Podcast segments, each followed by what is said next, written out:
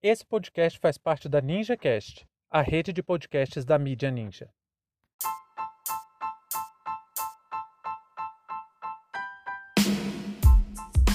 Um pouco sobre a história da vacinação e a necessidade de imunizantes. Sejam bem-vindos e bem-vindas ao seu pontão informativo com análise e opiniões a partir de uma perspectiva histórica. Eu sou Arnaldo de Castro, em conjunto com Brena Salzman, e hoje é 30 de setembro de 2021.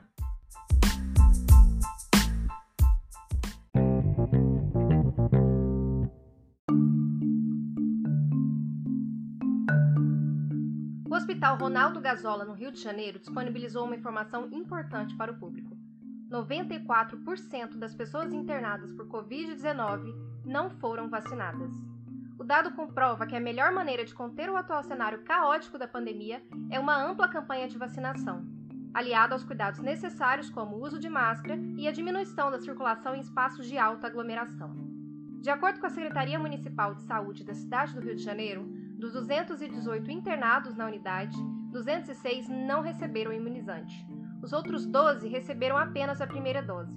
Desde o início da pandemia, a cidade conta com o melhor índice de internação, com cerca de 440 pacientes em todo o município. Devido a esse quadro, o Hospital Ronaldo Gazola estuda a possibilidade de redirecionar 100 leitos para o tratamento de outras doenças. Os dados disponibilizados vieram em um cenário de disputa judicial, em que o prefeito Eduardo Paes obteve uma derrota na justiça, derrubando o decreto que exigia o comprovante de vacinação para a circulação em espaços públicos, o chamado passaporte da vacina. A alegação do desembargador Paulo Rangel é de que o passaporte da vacina não pode restringir o direito de ir e vir das pessoas. Entretanto, o decreto limitava o acesso não às ruas ou à locomoção, mas sim a entrada em espaços, sabidamente, propícios à contaminação, como estádios de futebol, cinemas, bares e academias.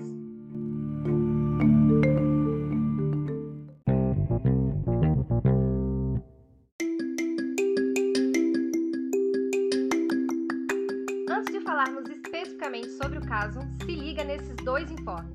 Primeiro, gostaríamos de desejar todo sucesso a nossas e nossos colegas da Podosfera. Hoje é o Dia Internacional do Podcast. A data nasceu em 2014 nos Estados Unidos e foi criada para dar visibilidade a essa mídia que tanto nos leva informação, cultura, educação e entretenimento. Pode ter certeza, nós sabemos os custos e as dificuldades de produzir um podcast. A você, ouvinte, aproveite essa data para manifestar apoio ao seu projeto preferido. Dá uma força para aquele seu amigo ou sua amiga que produz um podcast. Aqui no Hope, acreditamos que essa é uma ferramenta que pode promover a construção do conhecimento ou levar muita diversão para as pessoas. E saiba que absolutamente qualquer apoio é de extrema importância para quem produz. Se você não puder contribuir financeiramente com o projeto, compartilhe, divulgue, mostre para os seus amigos e para os colegas de trabalho. Acredite, cada vez que você indica um podcast, você faz uma pessoa mais feliz. O reconhecimento do nosso trabalho é saber que as pessoas ouvem e discutem os temas que levantamos na Podosfera. O segundo recado é que o Spotify agora possui uma ferramenta de comentário nos episódios. Caso você queira deixar sua opinião, dúvida, sugestão, crítica ou qualquer outra consideração, manda seu recado pra gente. O objetivo do Hope nunca foi levar informação, e sim construir conhecimento.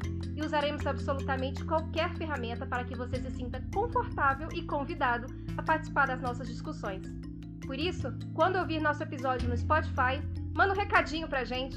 Desde já, agradecemos de coração. Sendo assim, vamos lá!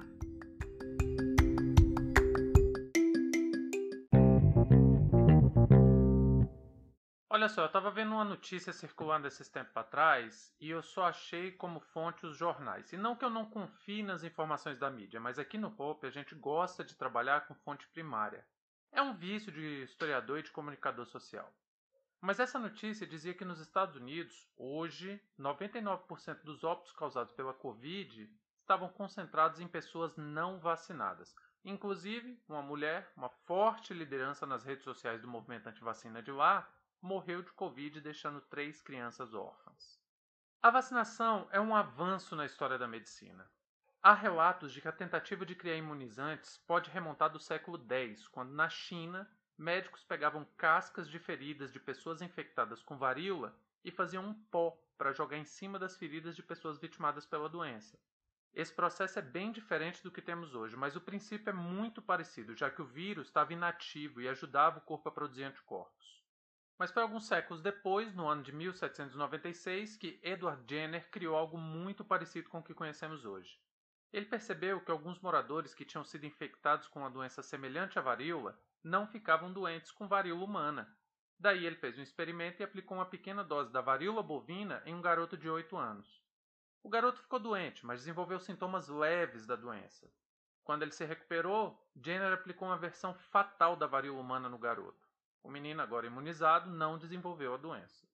É justamente por causa desse experimento de Jenner, partindo do uso da varíola de uma vaca, que o nome dos imunizantes é vacina, porque o experimento partiu de uma vaca.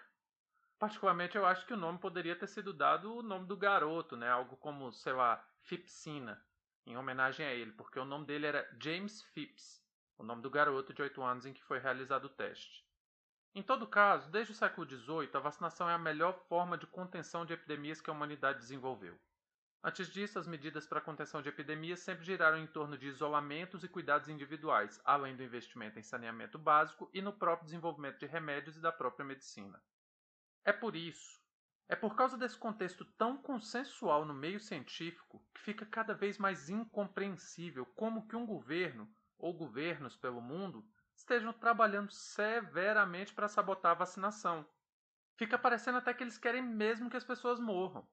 Nós ainda não vamos explorar aqui mais a fundo o caso, por exemplo, da Prevent Senior, mas é simplesmente desumano que uma empresa que diz vender saúde promova campanhas pelo uso de remédios ineficazes, obrigue médicos a prescrever esses remédios que não funcionam e, para piorar, essa mesma empresa tem sólidas conexões com o governo.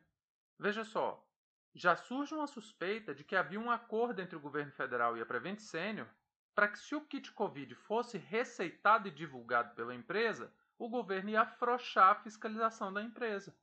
E aí nós dissemos aqui em outro episódio e vamos reforçar.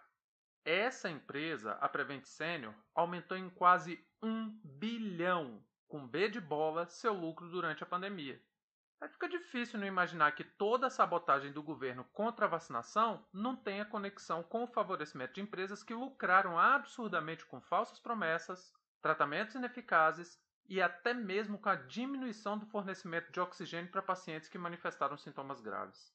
É por essas e outras que vamos reforçar aqui. Vacina não é milagre, é ciência. E para que ela funcione de maneira eficiente, é necessário que a maior parte da população seja imunizada.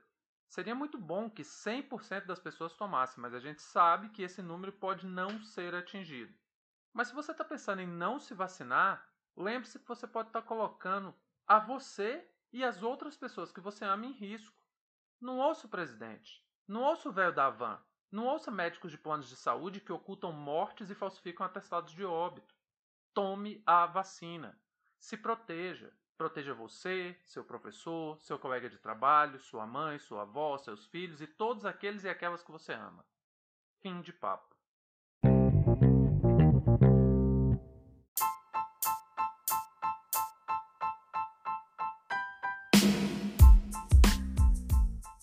Entre tantos fatos que nos cercam e com a velocidade de informações a que estamos submetidos, essa foi nossa escolha para o destaque de hoje. Você quiser participar do nosso financiamento coletivo, acesse catarse.me história. Muito obrigado a você por prestigiar nosso trabalho e até a próxima.